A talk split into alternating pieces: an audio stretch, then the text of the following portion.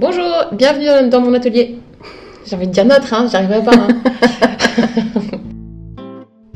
bienvenue dans Histoire d'artisan. Je suis Lisa Millet et je serai votre guide dans l'exploration de l'artisanat. Je vous fais découvrir chaque jeudi les visages, ou plutôt les voix, de ces femmes et hommes qui ont décidé de passer leur vie à créer. Aujourd'hui, nous accueillons Emmanuel Aymon, céramiste chez Atelier Crute. Avec Emmanuel, nous parlons de changement d'orientation, de créativité, de se retrouver et de partager. Emmanuel est en train de quitter son travail dans la communication pour se consacrer à la céramique. Elle nous raconte comment la céramique lui a permis de se redécouvrir. Vous entendrez parler de magie et d'optimisme, et j'espère que vous terminerez cet épisode comme moi, avec le sourire. Belle écoute Bonjour Emmanuel, et merci de m'accueillir ben, dans ton ou votre atelier. Voilà. Euh, alors moi, ce que je voudrais aujourd'hui, c'est que tu me racontes un petit peu ton parcours. Comment t'en es venue à faire de la céramique Comment je suis arrivée? Bah, Écoute, c'est assez simple. Euh, enfin, c'est assez simple. Non, c'est pas simple, mais c'est un vrai parcours. Euh, moi, j'ai eu mon bac super jeune, alors 16 ans. Et du coup, j'ai mis vraiment du temps à trouver ce que j'avais envie de faire. Donc, j'ai fait de la philo, j'ai fait de l'histoire de l'art. Et c'est en histoire de l'art où je me suis rendu compte que la théorie m'intéressait pas ou plus, ou pas assez en tout cas pour en faire mon métier. Euh, et donc, euh, je me suis inscrite dans une école et j'ai préparé les arts déco et j'ai réussi les arts déco Strasbourg. Et je suis allée, euh, donc, après une licence d'histoire de l'art, je suis allée faire les arts déco à Strasbourg. C'est une école qui dure 5 ans, donc c'est quand même assez exigeant. Et c'est une école absolument géniale où tu peux aborder à peu près toutes les pratiques artistiques, mais aussi d'art appliqué. Parce que les arts déco, voilà, tu apprends des métiers en fait. C'est euh, pas les beaux-arts, même si tu as une vraie, euh, un vrai apprentissage de l'art, en fait, c'est quand même euh, c'est quand même un métier. Enfin, voilà, c'est un peu, un, peu, un peu bizarre les arts déco comme statut. Et donc là-bas, comme je suis un peu un pirate, j'ai fait plein de choses. donc je me suis inscrite dans la... Au bout de la troisième année, je me suis inscrite dans la branche la plus ouverte, design, ce qui ne veut absolument rien dire. Donc tout ce qui veut rien dire, moi, ça me va bien. Euh, mais il fallait quand même que j'aille voir un peu la communication visuelle. Hein, ça fait beaucoup moins rêver déjà.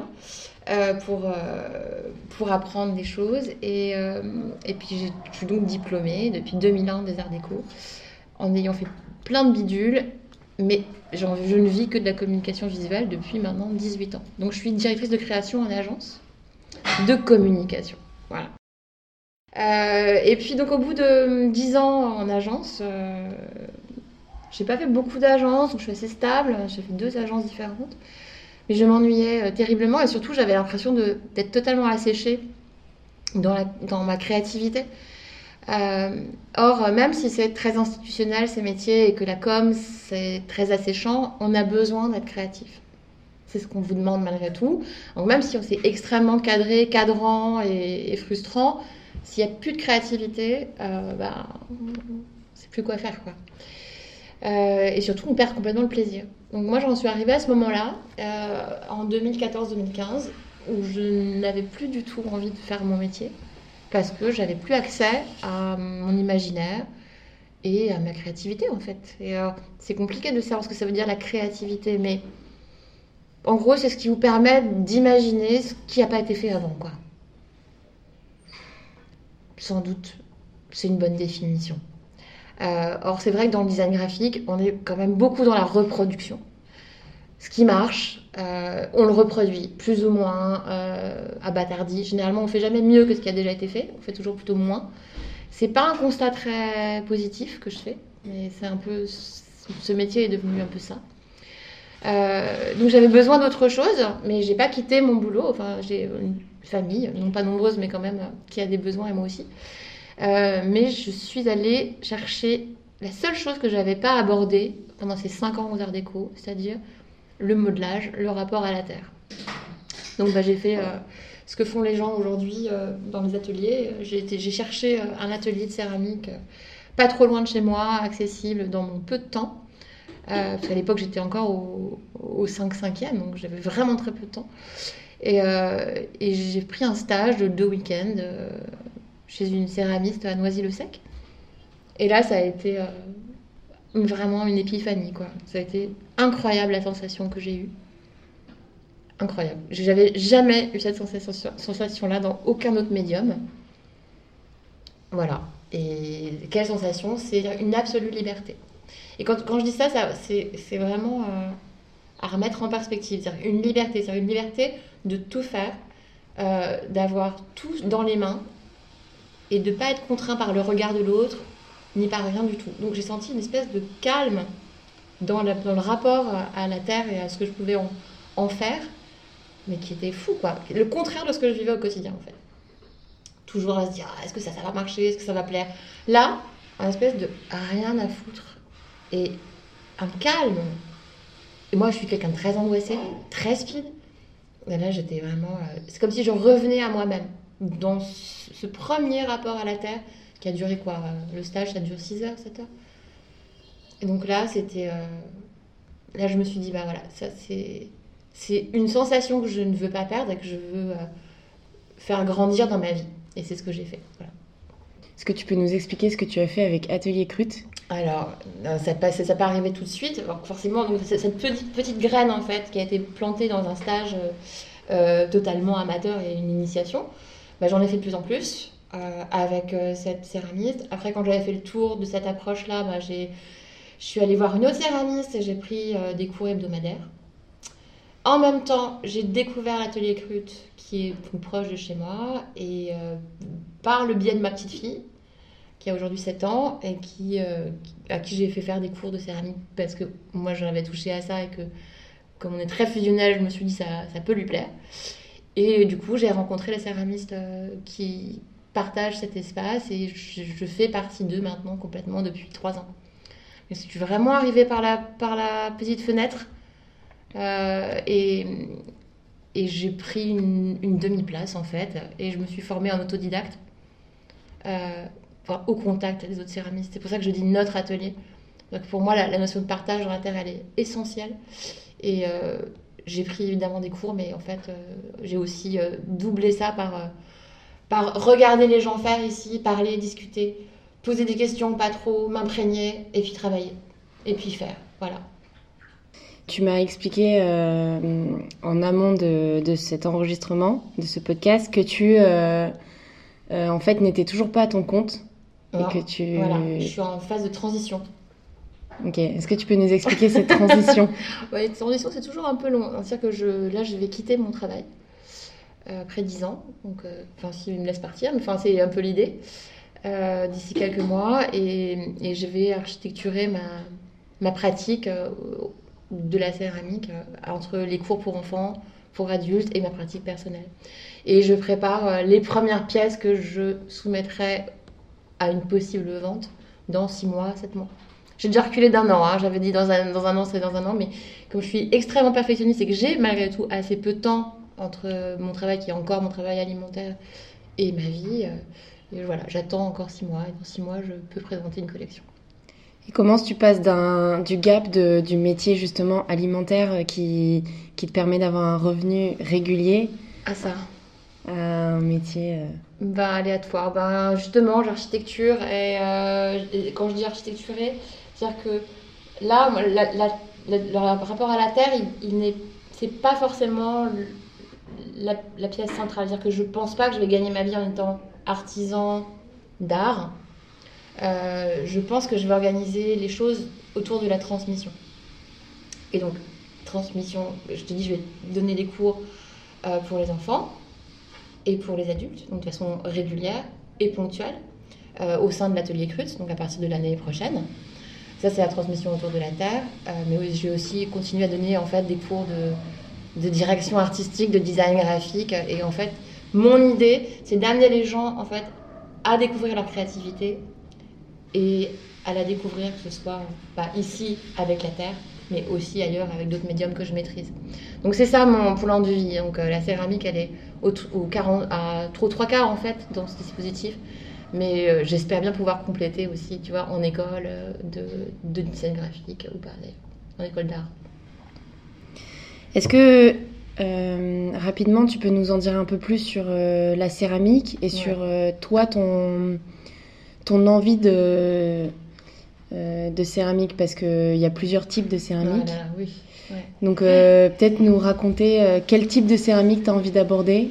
Ouais, absolument. Alors déjà, avant de, parler des pièces ou du style, c'est vrai que on parle toujours du rapport à la terre, euh, ce que ça, ce que ça produit euh, en soi pour les autres, et ça pour moi c'est central. Donc euh, cette, cette idée de transmission qu'on on vient de parler, elle est aussi de soi à soi, et le médium incroyable, c'est la terre, qui en fait est totalement en dialogue avec toi. Et euh, finalement, ce que tu es et ce que tu fais en, en céramique, c'est indissociable. Et c'est pour ça que quand tu vas rencontrer dans ton podcast euh, des gens, tu vas rencontrer tellement de gens différents et qui ont un rapport euh, qui sera toujours un peu décalé les uns par rapport aux autres parce que on est tous différents en fait. Et donc moi, ce qu'on on aborde un peu ici, mais je partage avec Joséphine, d'autres gens, c'est très artistique. Donc je pense que je me place plus dans une céramique artistique qu'artisanale. Euh, la distinction, elle est très compliquée à, à dé- à définir. Euh, mais elle est sans doute, ou en tout cas pour moi, elle est sans doute du rapport à la technique euh, et à la façon dont tu apprends ta technique. Moi, je- j'essaye, et c'est vrai que c'est le cas, puisque j'ai pris de l'apprentissage de professionnels euh, qui ont été hyper formés et qui m'ont transmis euh, plein de choses très techniques. Mais je suis aussi allée chercher une liberté par rapport à la technique. Et donc, du coup, je m'autorise à avoir un rapport euh, qui ne méprise absolument pas la technique. Et pas du tout. Et je vais continuer à apprendre apprendre et apprendre. Et je vais jamais m'arrêter d'apprendre en fait des techniques et, et, à affiner mon rapport à la technique. Mais c'est pas ça qui m'intéresse. Ce qui, m'intéresse, c'est vraiment ce que, tu, ce que la terre te, te rend de ce que tu lui racontes.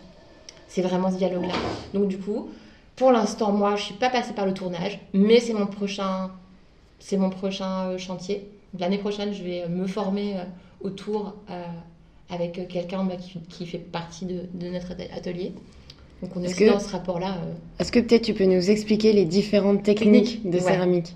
Alors, as, hum, tu as le rapport euh, du tour. Donc voilà, comment on tourne avec son tour. Tournage. Donc une, je- une machine qui Une tourne. machine euh, euh, ancestrale qui tourne, bah, électrique aujourd'hui, hein, mais c'était, c'est pas toujours le cas. Euh, tu peux aussi tourner euh, manuellement en fait, avec une pédale, Euh, mais on est assez peu nombreux à faire ça. Il y a le rapport à l'estampage, donc on fait de- une technique à la plaque, donc le plus proche de la, pâte à tarte en fait.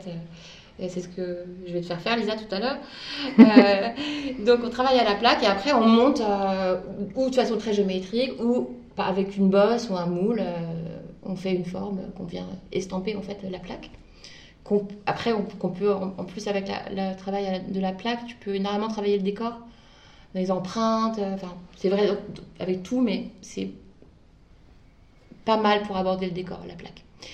T'as le colombin, qui est euh, ma technique euh, chouchoute maintenant, qui est fait, des petits boudins de terre que tu, que tu, que tu formes. Plus, à plus, là, tu, tu décides du diamètre en fonction de ta pièce.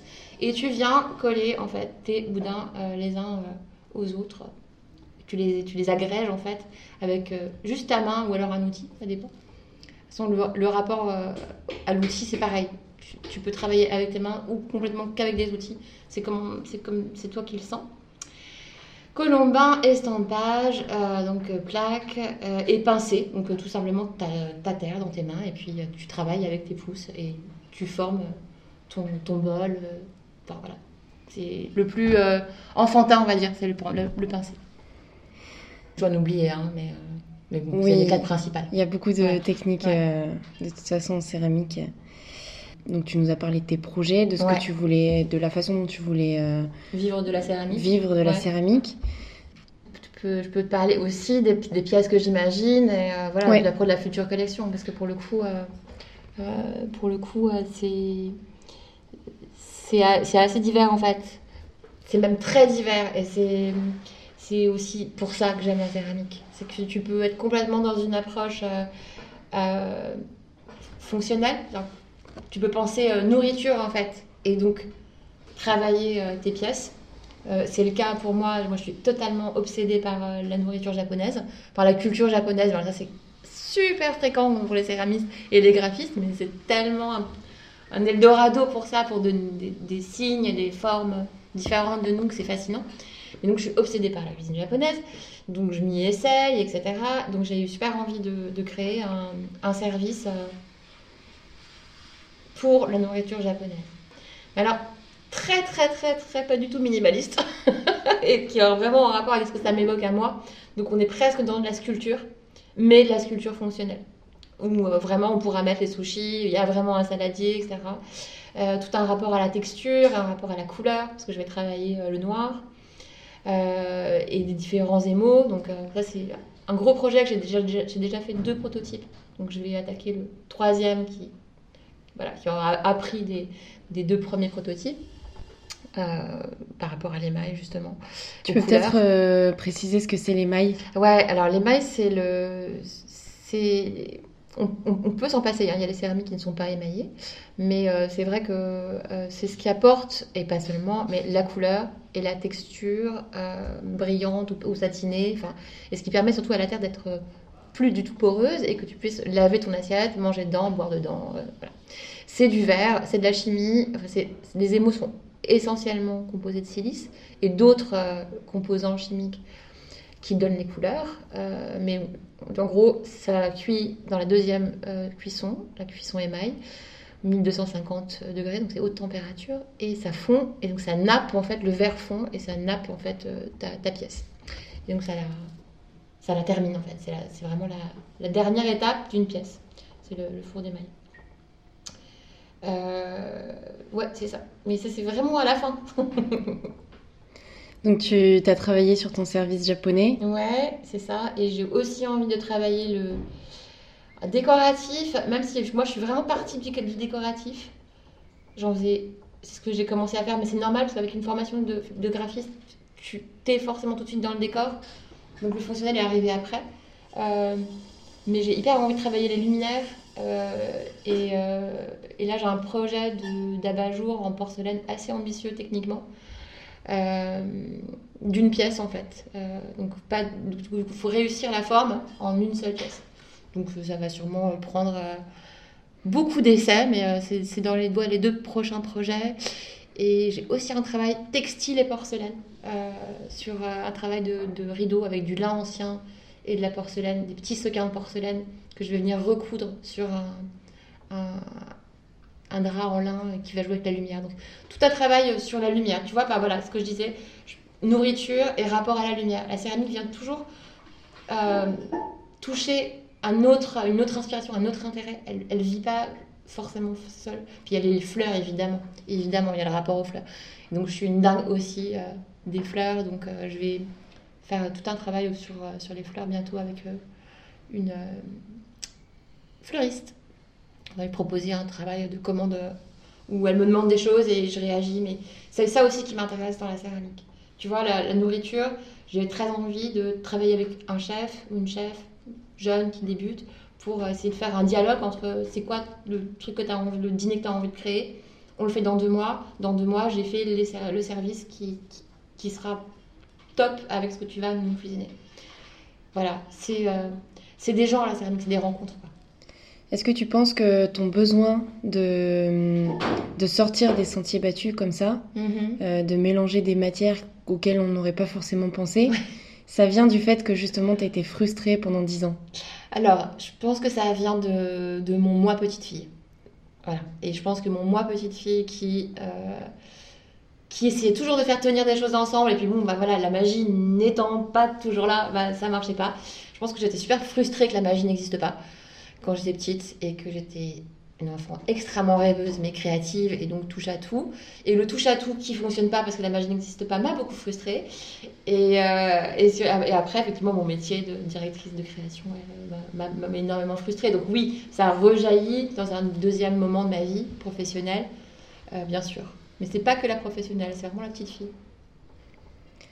Est-ce que tu peux nous raconter une anecdote sur ton métier de céramiste? Ah, mon métier, tu sais que voilà, je- avant de Ton expérience de Ouais. céramiste mais même, je crois que métier, c'est super, un super beau mot, mais je sais pas si, je sais pas si je colle en fait. À, je sais pas si j'ai envie de coller au fait d'avoir un métier. J'ai vraiment envie de coller au fait d'avoir une pratique. Euh, mais c'est vrai pour tout, pas seulement pour la céramique. Je suis à fond dans le yoga, c'est une pratique. Enfin voilà, je suis vachement plus à l'aise avec cette notion de pratique et de pratique qui se pratique tous les jours et de pas un moment où tu as un métier, voilà, c'est installé, etc. J'ai un problème avec l'installation, mais c'est, c'est normal à ce moment-là de ma vie, mais c'est dans mon caractère. Alors, une anecdote dans ce métier. Euh, je crois que le premier truc que j'ai, où j'ai, ah, c'est les, anecdotes elles sont toujours sur les échecs, mais c'est un lieu commun de dire que les échecs ça t'apprend, mais c'est tellement vrai quoi. C'est tellement vrai. Donc l'émail, j'en ai parlé tout à l'heure, c'est la dernière, euh, c'est la dernière touche. Euh, c'est euh, c'est assez magique parce que l'émail, tu ne vois jamais la tête ou la couleur que ça aura en fait. C'est toujours euh, une poudre, enfin, c'est un liquide qui devient très vite une poudre blanche qui se dépose sur ta pièce, comme si elle était glacée, et tu ne sais pas.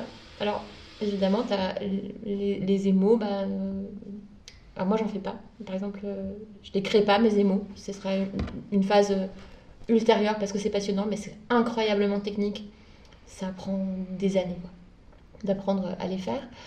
Euh, mais euh, tu sais que ça va être bleu, quoi, quand même, hein, grosso modo. Donc, euh, quand tu as des travail, je travaillais chez ma céramiste qui m'apprenait pas mal de trucs, et donc elle avait ses émaux incroyables parce qu'elle, elle était, elle, était créatrice d'émaux, elle faisait des super belles couleurs.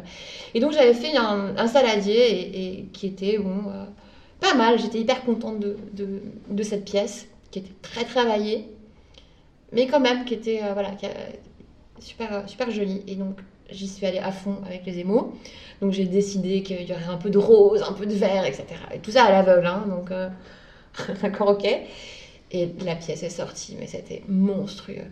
Mais monstrueux. Mais monstrueux dans les couleurs, mais aussi monstrueux parce que les, mailles avaient boursouflé la forme. C'était mais, mais d'un kitsch, mais absolu. Et du coup, là, je, me suis, j'ai compris qu'il fallait se méfier complètement des émaux et puis euh, du plus, plus, plus, parce que euh, du coup, ça m'a appris les purs alors que j'étais pas du tout comme ça au départ.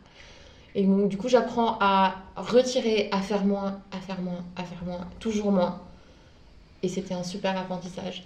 Alors que je viens, en fait, du graphisme, de l'ordinateur qui te permet d'en rajouter, d'en rajouter, d'en rajouter, d'en rajouter. Euh, et même si dans le graphisme, je fais des choses qui sont maintenant très épurées, euh, j'avais oublié cette leçon-là en céramique. Et, et je, elle me guide, toujours en retirer, toujours en faire moins, toujours savoir s'arrêter. Voilà. Oui, et puis euh, dans le graphisme, avec l'ordinateur, tu peux l'enlever. C'est ça, le pomme, le pomme Z n'existe pas dans un atelier de céramique. et tu peux pas savoir à quel point ça fait du bien que le pomme Z n'existe pas. Euh, donc tu nous as parlé de tes sources d'inspiration. Mm. Tu nous as parlé de, du Japon. Est-ce que tu as d'autres sources d'inspiration? Waouh Carrément. Carrément. Euh, alors c'est marrant parce que euh, à l'époque d'Instagram, moi je suis, je suis, sur Instagram depuis vraiment très peu de temps. je trouve ça hyper fascinant. Mon fil, mon fil d'Instagram, c'est que des japonais, c'est trop cool. Mais en même temps, euh, c'est pas du tout ça qui m'inspire en fait. Euh, et je puise pas mon inspiration euh, des images que je peux voir. et je crois que c'est super important d'ailleurs de, de, de, savoir préserver une inspiration extrêmement personnelle. C'est le, la grande difficulté aujourd'hui. Et je le vois avec mes élèves. C'est ils ont toujours envie de faire un truc qu'ils ont vu quelque part. Donc euh, là, j'essaie toujours d'aller de creuser, sans être brutal, mais de toujours les aider à creuser un peu plus loin. Donc mes inspirations personnelles. Alors là, on est en espèce de grand écart entre le Japon et l'Angleterre du 19e siècle. Alice au pays des merveilles, euh, les contes de fées. Euh, quand je te parlais de la petite fille frustrée, de mais elle est où la magie? Mais c'est ça en fait. Mon univers personnel, c'est vraiment un croisement entre Alice au pays des merveilles qui serait allée jusqu'au Japon, euh, la nature, énormément. Donc le rapport euh, aux fleurs, euh, mais aussi au paysage. moi, je pense que le premier, le premier vase où j'étais super contente de moi, c'était une transcription d'un paysage en Bretagne, d'une falaise noire avec un haut, euh, enfin on voyait le haut qui était euh, couvert par la lande et la couleur, le noir, le vert, et j'en ai fait un vase. Donc voilà, c'est plein de choses comme ça, mais je crois que je m'inspire pas du tout avec des images que j'ai devant les yeux. C'est toujours des souvenirs ou des lectures ou des, voilà, des rapports à l'enfance très forts. Donc voilà, enfance, conte, Angleterre, victorienne, Japon. Ouais, je crois que c'est. et nature, ouais, voilà. C'est mes inspirations. Et ça, je sais pas si en regardant mes pièces, on retrouve ça, mais, mais c'est ce qui me, ouais, c'est ce qui, c'est ce qui fait bouger mes mains, ouais, en tout cas. Est-ce que tu sens que ton rapport au monde, ta façon de le voir, a changé? Depuis que je fais la céramique? Oui. Ouais, très clairement. Mais je crois que, je crois que j'ai changé en fait. C'est même pas mon regard qui a changé, c'est euh, c'est moi. Euh, c'est la pratique de la, de la terre qui m'a complètement euh, permis d'être ouverte aux autres et, euh, et, à questionner en fait euh, le rapport aux autres via l'échange, le partage et le respect des singularités et des, des personnes en fait. Donc ça m'a, enfin je vais dire un truc un peu grandiloquent, mais ça m'a rendu bien meilleure en fait. De, de cette pratique m'a rendu meilleure plus disponible, plus ouverte et beaucoup plus consciente de la fragilité euh, de l'existence. Voilà, ça paraît un peu terrible, mais c'est vrai. Voilà. Et puis je suis aussi arrivée à la céramique euh, dans des circonstances après, après quelque chose de très triste dans mon entourage. Donc, donc euh, ouais, la fragilité et le respect des uns et des autres. Et, et de cette planète et tout ça, voilà. donc je suis une meilleure personne. Peut-être plus chiante aussi, mais meilleure. Tu me, juste avant qu'on commence l'enregistrement, tu me parlais que tu étais euh, une personne optimiste. Ouais. Est-ce que tu crois que c'est justement depuis, euh, depuis que tu as commencé ton rapport à la céramique ou tu l'as toujours été? Hum, Non, je crois que j'ai perdu cet optimisme pendant longtemps. Euh, vraiment longtemps. Je crois que, je crois que là, dans le domaine d'activité dans lequel. Enfin, de, avec lequel je gagne ma vie depuis 20 euh, ans, euh, m'a pas rendu du tout optimiste, m'a rendu extrêmement cynique. Et que c'est pas du tout ma, ma nature profonde. Donc euh, je suis revenue grâce à la Terre, à ma nature profonde, parce que c'est ça que ça fait la Terre en fait. Ça te, ça t'oblige à être en lien avec qui tu es vraiment. Et donc à accepter ou à te bagarrer, mais enfin, ou à te confronter, parce qu'on se confronte. La Terre, c'est un, c'est un art super difficile. Euh, très gratifiant mais difficile. Et donc, du coup, tu peux pas tricher et, tu peux pas mentir. Donc, quand tu mens pas, euh, bah, généralement, c'est mieux, quoi. Voilà. Donc, voilà. Pour toi, quels sont les, les principaux enjeux que tu rencontres dans ton. Dans, ta pratique de la céramique? Alors, les enjeux que je rencontre dans ma pratique, alors c'est sur deux volets. Euh, la pratique personnelle, donc du coup vraiment d'artiste. Encore, je, voilà, je, je préfère vraiment dire artiste qu'artisan. Euh, parce que c'est plus juste pour moi. Euh, elle est justement de, de ne pas se mentir et de, de ne pas être euh, dans un, dans un confort. Et du coup, d'être toujours très, très aventurière, mais pas flemmarde. Tu vois, par, exemple, par, rapport à la technique, donc de continuer à apprendre des techniques, parce que moi je suis au début, quoi. Enfin, ça fait, j'ai 4 ans de pratique, c'est tellement le début. Donc de continuer à être très exigeante sur euh, continuer à faire mieux, à faire, euh, on va dire, de plus en plus euh, bien les choses, bienfaisantes en fait, mais de jamais lâcher le côté très aventurière, très créative. Voilà, de faire se coexister technicité, apprentissage et, euh, et, risque, et goût du risque. J'ai un goût du risque euh, qui, est incroyablement fort dans la terre. Je fais des trucs qui ne devraient pas tenir et ça tient. et ça, je veux pas le perdre, tu vois. C'est mon enjeu. Et ça va un peu être en résonance avec mon enjeu d'accompagnatrice avec des gens qui veulent découvrir la céramique ou se perfectionner. C'est ça, c'est euh, leur transmettre mais pas les écraser.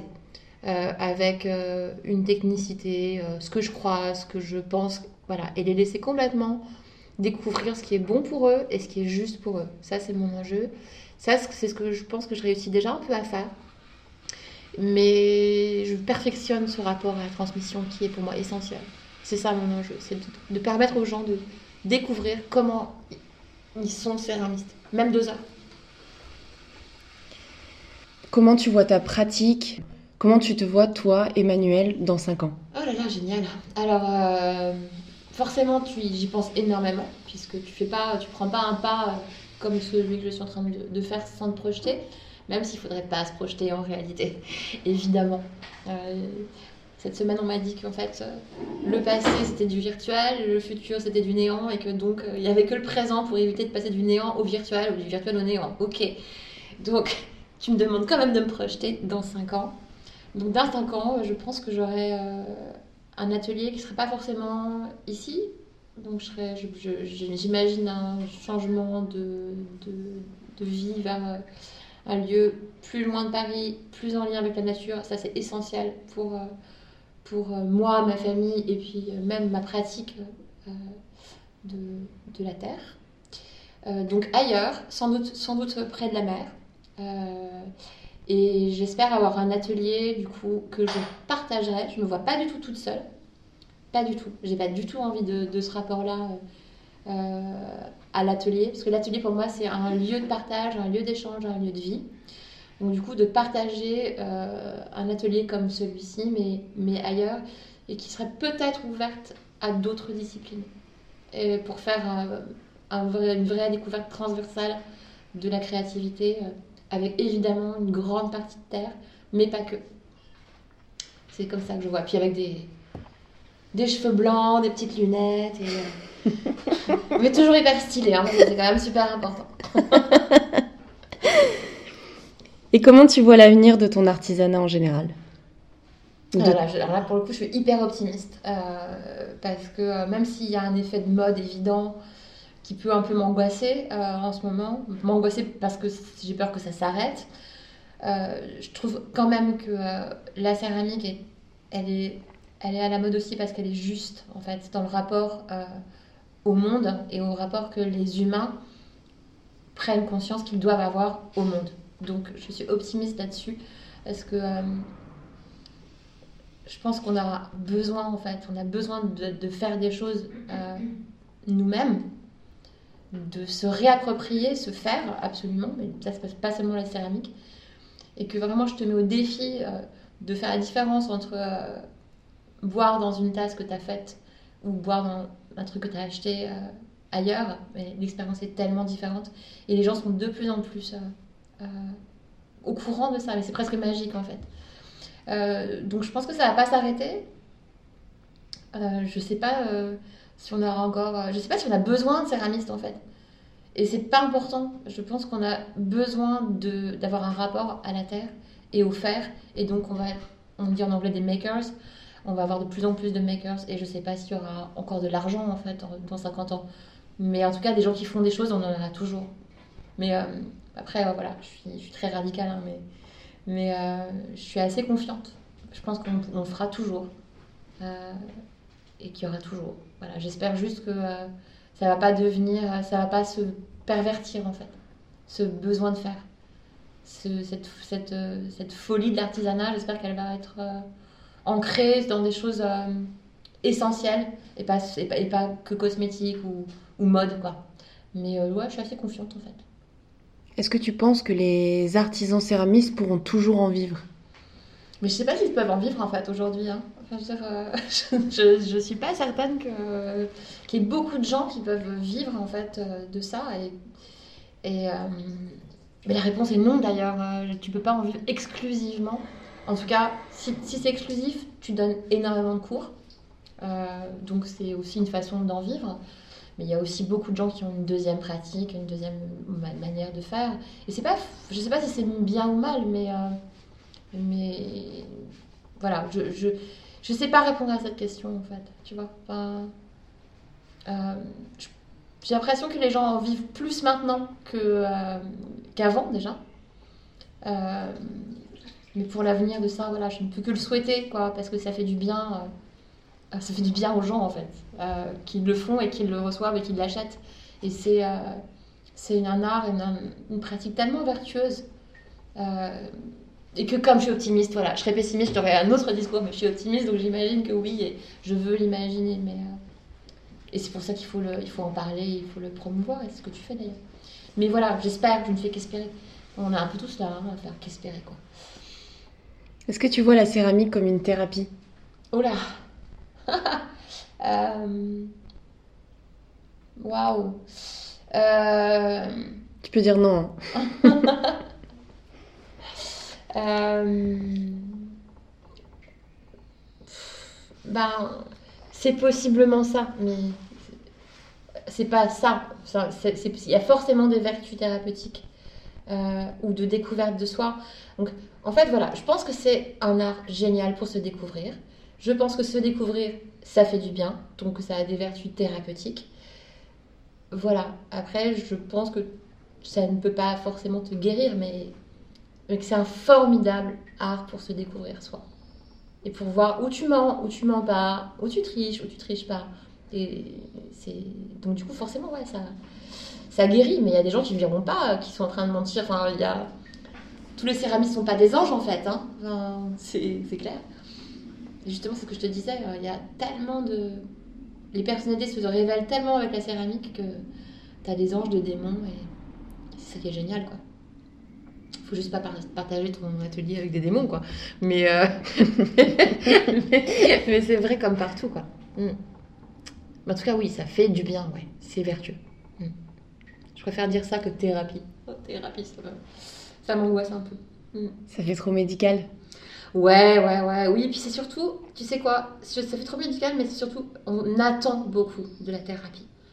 Quand tu dis, ouais, je fais une thérapie, on attend tellement de choses, on attend tellement d'expectatives, que je crois qu'avec la terre, il faut lâcher tout ça. Il faut lâcher les attentes et il faut. C'est un vrai, un vrai art du lâcher prise. C'est tellement proche du yoga en fait, la terre. Euh, quand tu penses que ça va marcher, ça casse. Quand tu penses que ça va pas marcher, ça marche. Enfin, il faut arrêter d'attendre des choses. Voilà. Euh, c'est une belle conclusion. Euh, merci beaucoup Emmanuel. Merci Lisa. Pour ton accueil ben, chez vous. Ouais, chez nous. voilà.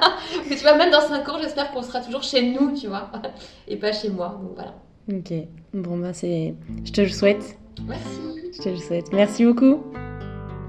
Merci beaucoup pour votre écoute. J'espère que le parcours d'Emmanuel vous aura inspiré. Si vous avez des questions, des suggestions ou que vous souhaitez interagir, rendez-vous sur Facebook ou Instagram à Histoire d'artisans. N'hésitez pas à mettre une note sur iTunes pour faire découvrir les histoires d'artisans au plus grand nombre. Je vous dis à très vite avec une nouvelle histoire.